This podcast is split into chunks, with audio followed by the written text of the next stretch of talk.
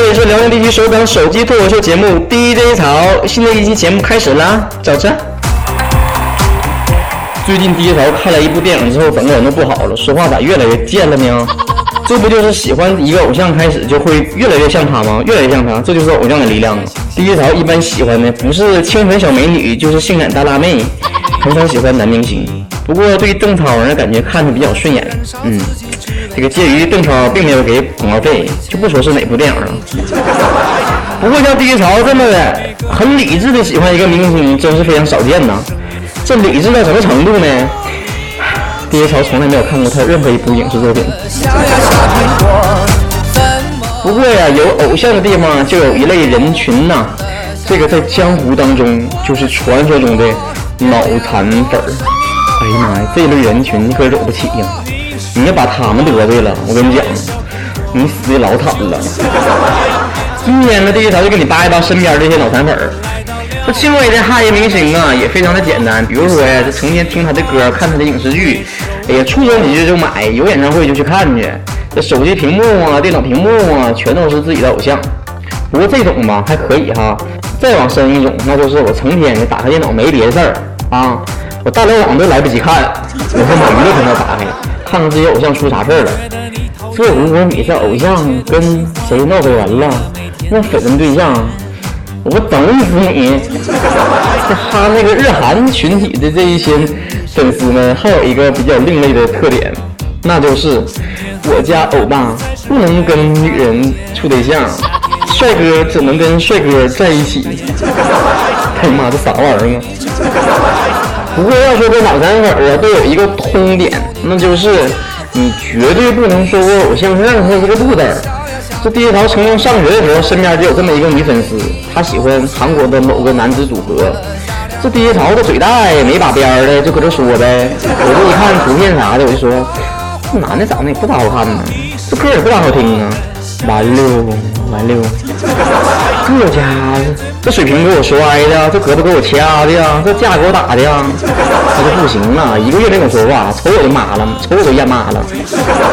就再痴迷一点的重度脑残粉儿，那就是说我得砸钱呐，我卖身我也得，哎不不不是卖肾，我卖肾我也得跟随着。偶像的脚步走遍全世界的每个角落，你去非洲，我也去非洲；你去美国，我也去美国。我不光跟着你走遍天涯海角呢，我还要潜入你的寝室，走进你的卧室，放什么窃听器呀，这个针筒、摄像机呀？你说你这是追偶像呢，你还是抓贼呢？还有另外一种脑残粉儿。他可以说已经突破了人类的极限了，可以称之为变态脑残粉了。话说在日本呢，就有一个组合，这个组合的粉丝就曾经在这个偶像的海报面前下跪呀，砰一声啊，跪的容易，跪碎好几个。你说你从小到大比你爸你妈跪过吗？你说第一桃吧，喜欢韩国一个组合，哎，有九个女生，第一桃感觉已经挺多了。这话说还有日本有个组合，那家伙的，那舞台上给你占满了，密麻全是女的。这个组合曾经也有个脑残粉儿啊，是这个宅男，把自己的嗯那什么徒手上给你握手？你说你是不是臭不要脸呢？啊，你是不是臭不要脸呢？还曾经有日本的某个明星的脑残粉儿，居然去送他这个带血的卫生巾呢。地球人的行为我已经无法理解了。你身边有没有发生这种很极品的脑残粉的这种脑残事件呢？欢迎你跟我一起来吐吐槽。这偶像喜欢起来呀，如果能给你带来正的能量，那固然是非常好。比如说给你陶冶情操了，看看美女啥的哈，多养眼呐。这可以听听音乐呀，看看他的影视片作品呐，从中学到一些正能量。啊，学到偶像身上的一些努力、勤奋以及优良的这些品质，这是你哈一个偶像比较正确的方式。如果你哈偶像已经哈到这个对自己生活已经产生了一定影响，甚至你身边的人也遭殃了，那你是不是应该好好检讨一下自己呢？好了，这一期节目就到这结束了。第一条提醒大家，从这一期开始，第一条在。